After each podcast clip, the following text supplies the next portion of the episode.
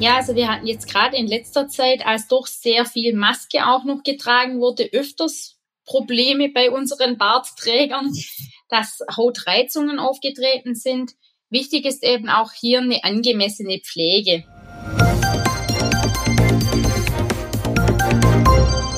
Hallo und herzlich willkommen zum PTA Funk, dem Podcast von das PTA Magazin. Mein Name ist Julia Pflegel und ich bin die Chefredakteurin des Magazins. In unserer aktuellen Folge geht es um das spannende Thema Rezeptur. Redakteurin Stefanie Fasnacht und Rezepturprofi Sarah Siegler aus den Erzelt Apotheken in Biesingen tauschen sich aus über die Herstellung einer Erythromycin Mikrosilbercreme. Diese ist für einen Kunden, der nach der Abnahme seines Vollbarts eine Follikulitis entwickelt hat. Siegler verrät, was beim Umgang mit der Rezepturdiva Erythromycin zu beachten ist und wann Kosmetika wie die Mikrosilbercreme überhaupt verarbeitet werden dürfen. Daneben gibt es Pflegetipps für die barttragende Apothekenkundschaft. Viel Spaß beim Zuhören und gerne liken. Hi Sarah, grüß Gott und hallo nach Biesingen in die Ertelt Apotheke. Schön, dass du heute wieder Zeit hast, mit mir über die Rezeptur zu plauschen. Hallo, liebe Steffi, ich freue mich auch schon auf unser gemeinsames Schwätzchen.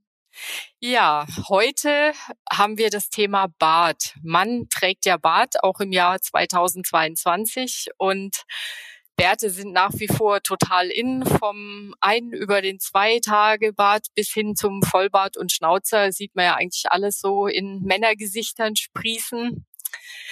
Wir werden in der September-Ausgabe von das PTA-Magazin in der Serie Rezeptur aber einen Kunden vorstellen, der einen Gegentrend gesetzt hat und sich gerade seinen Vollbart abrasiert hat. Und jetzt leidet er unter einer Follikulitis. Erklär doch mal ganz kurz, was das eigentlich ist. Ja, also kurz gesagt ist eine Follikulitis einfach eine Entzündung der Haarfollikel, was einfach bedeutet, dass an der Basis, also an diesem Haarbalg, sich eine Entzündung bildet, die dann sich durch Rötungen, Juckreiz äußert oder aber auch, wenn noch eine bakterielle Subinfektion mit dazukommt, zu eitrigen Pusteln führen kann. Was dann vom Erscheinungsbild her einfach sehr störend ist und was jetzt auch in unserem Fall vorliegt. Grundsätzlich können solche Entzündungen fast immer entstehen. Zum einen mal durch eine falsche Pflege oder auch wenn mal der Rasierer stumpf war oder aber auch spontan, weil einfach Bakterien und Pilze auf unserer Haut leben und wenn die Hautbarriere gestört wird, zu kleineren Verletzungen kommt, dann können diese sich einfach sehr rasch und übermäßig vermehren und führen dann eben zu den Entzündungen. Genau, zu so kleinen Pickelchen. Und genau das war ja bei unserem Herrn der Fall. Der hat sich den Bart abrasiert. Die Hautbarriere wurde dadurch vermutlich angegriffen und dann hat er eben mit diesen entzündlichen Geschichten reagiert, weshalb er beim Dermatologen war und sein Dermatologe hat ihm denn auch eine Rezeptur verordnet. Diese enthält Erythromycin, Trometamol und eine Mikrosilbercreme als Grundlage. Erzähl doch mal ganz kurz, was bei dieser Rezeptur mögliche Stolpersteine sein können. Ja, also bei unserer Rezeptur wird jetzt eine Grundlage eingesetzt, die ein Kosmetikum ist. Und diese dürfen einfach in Rezepturen nur eingesetzt werden, wenn sie bestimmte Bedingungen erfüllen.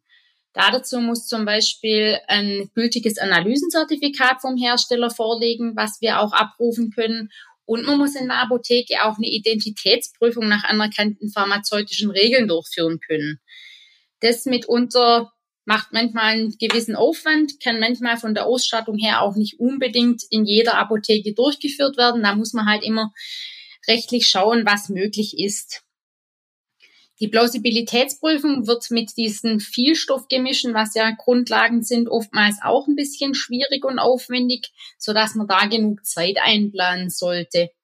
Zudem haben wir in unserer Rezeptur noch als kleines Sensibelchen das Erythromycin, was ja ein Wirkstoff ist, der sehr sensibel reagieren kann, wenn zum Beispiel nicht im pH-Optimum um 8 rum gearbeitet wird. Und drum wird jetzt in unserer Rezeptur, um diesen stabilisieren zu können, noch das Drometamol eingesetzt, dass wir einfach eine möglichst gut wirksame Creme für unseren Kunden bereitstellen können.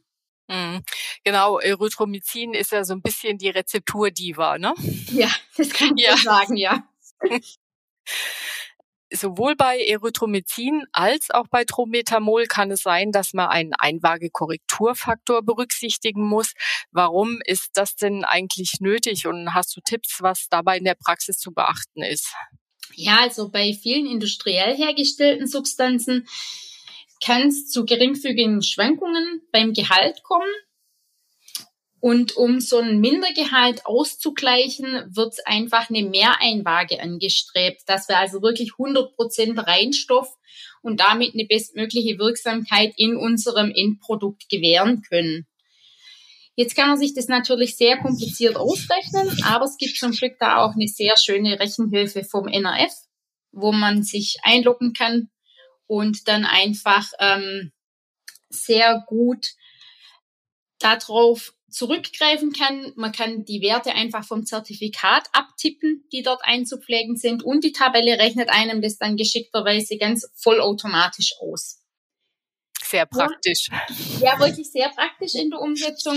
Das ist ein ganz tolles Tool, was das NRF uns da zur Verfügung stellt. Und es wird dann einfach so vorgegangen, dass die vom Arzt georderte Wirkstoffmenge in der Praxis immer mit diesem Faktor multipliziert wird, den man dort ausgerechnet hat.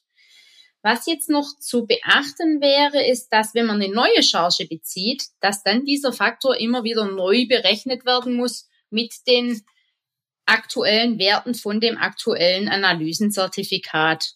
Und manche Firmen bieten mittlerweile auch den Service, dass die auf ihrem Gefäß den schon aufdrucken, so dass man einfach da so schon gar nichts mehr rechnen muss. Aber wir machen jetzt bei uns in der Apotheke auf alle andere Gefäße einfach einen kleinen roten Kleber drauf mit diesem Faktor, so dass jeder bei der Herstellung dann ganz genau weiß, mit was er zu rechnen hat. Mhm. Ähm, Kann es auch mal sein, dass dieser Einwagekorrekturfaktor ins Negative geht, also negative Werte annimmt? In wenigen Fällen gibt es das tatsächlich auch. Allerdings findet der im Regelfall keine Berücksichtigung. Also negative Einwagen werden da jetzt nicht abgezogen. Mhm gut zu wissen. So, unser Kunde hat sich, wie gesagt, den Bart abrasiert, einfach weil er mal ein bisschen anders aussehen wollte. Bärte sind ja aber trotzdem, wie wir gerade auch festgestellt haben, immer noch sehr in und sehr beliebt. Und auch in der Apotheke gibt's ja bestimmt manchmal Fragen nach Bartpflegeprodukten oder aber, was auch manchmal vorkommen kann, dass einfach die Haut unter dem Bart dolle juckt. Was rätst du dann den Herren in solchen Fällen? Ja, also wir hatten jetzt gerade in letzter Zeit, als doch sehr viel Maske auch noch getragen wurde, öfters Probleme bei unseren Bartträgern, dass Hautreizungen aufgetreten sind. Wichtig ist eben auch hier eine angemessene Pflege. Also beim Rasieren grundsätzlich immer darauf achten, dass man scharfe und saubere Klingen verwendet. Den Bart vorher immer ein bisschen geschmeidig machen, indem man einfach den Schaum auch ein bisschen einwirken lässt bevor man dann direkt zur Rasur übergeht. Und danach kann man einfach sehr gut mit pflegenden Aftershave-Produkten, mit eher beruhigenden Inhaltsstoffen, wie jetzt zum Beispiel Hamamelis-Rindenwasser behandeln. Da würde ich jetzt weniger zu einem stark alkoholhaltigen Produkt greifen. Bei dem 3 bis 5 Tage Bart oder auch wenn mal so juckende Stellen unterm Vollbart auftreten, rate ich lieber zu einem Thermalwasserspray. Da gibt's mittlerweile auch tolle Produkte, die einen erhöhten Gehalt an Mineralien haben. Zum Einsatz kommt da zum Beispiel Zinksulfat, was auch eine gewisse Wundheilungsförderung hat und auch adstringierend wirkt, wenn man eher zu einer fettigen Haut neigt, ist das ganz angenehm, wenn man mit dem immer mal wieder zwischendurch sprüht. Ja, und so ein Thermalwasser, das verklebt ja auch das Barthaar dann nicht so. Wenn man da irgendwas anderes reinmacht, sieht der dann auch nicht so ganz so schön aus, ne? Genau, also da muss man wirklich von den Produkten her auch schauen, dass es zum Hautbild mit dazu passt, dass es nicht zu stark klebt dann. Und beim Vollbart grundsätzlich kann man auch mit Ölpflege arbeiten, aber das Hauptwichtige ist einfach, dass man ein mildes Reinigungsprodukt verwendet und dann eben regelmäßig den Bart auch wäscht. Klar, da bleibt ja alles Mögliche drin hängen, ne? Genau, also tatsächlich wie die ganz normale Haarpflege eben auch der Bart zu reinigen von der Zeit her ab und an und dann danach eben die Pflege mit Ölen möglich. Da rate ich ganz gern zu ätherischen Ölen, wie zum Beispiel dem Teebaumöl, weil das gleichzeitig dann auch noch Entzündungen vorbeugen kann. Mhm. Muss man aber bei Teebaumöl nicht so ein bisschen auf Allergisierungen achten? Das ist doch, glaube ich, immer so ein bisschen kritisch, oder? Also abzufragen gilt es natürlich immer im Beratungsgespräch, ob ein Kunde da sensibel ist, ob er sehr empfindliche Haut hat. Und man sollte das natürlich auch nie unverdünnt anwenden, sondern dann immer mit einem Basisöl mischen. Da bietet sich zum Beispiel ein Mandelöl als Trägeröl dann wiederum an, um dann einfach die Konzentration niedrig, aber doch wirksam zu halten. Okay. Und hast du grundsätzlich noch Tipps, was Männer bei der Hautpflege und nach der Rasur beachten sollten? Und wie gesagt, wenn es vielleicht begleitende Entzündung gibt, was sie da tun könnten? Die Produkte sollten auch bei Männern immer auf den aktuellen Hautzustand abgestimmt sein, denn auch Männer können fettige, trockene oder normale Haut haben, schenken dem aber oftmals nicht so die Bedeutung wie wir Frauen jetzt. Richtig. Die nehmen ja meistens noch die Pflegecreme der Frau, die da oder oft, die da gerade so rumsteht. Kennt ja, oder gar keine. Oder gar so. kenne ich auch. Ja. ja, also ich setze da bei uns in der Apotheke ganz gern in der Beratung auf unser Hautanalysegerät. Da hat es ein kleines Mikroskop, wo man sich dann auch mal die Haut ganz genau unterm Bart anschauen kann. Und von der Technik sind die Männer meistens ziemlich begeistert und lassen sich dann eben auch von den Produkten überzeugen, die auf Basis von dieser Messung eben rausgekommen ist für sie. Das mhm. kommt wirklich ganz gut an, kann ich nur empfehlen. Die Technik gibt da die besseren Tipps als die Partnerin oder vielleicht du als PTA alleine. Ja, ich glaube, Daten und Fakten sind was, wo Männer ganz gut umgehen können damit und das passt dann ganz gut, wenn man wirklich da eine Basis hat, auf die man sich bezieht. Ja, das stimmt. Sarah, wir sind schon wieder am Ende unserer Podcast-Zeit und jeder, der unseren Podcast PTA Funk kennt, weiß, was jetzt kommt, nämlich dein Aufreger der Woche. Positiver oder negativer Art. Über was hast du dich aufgeregt?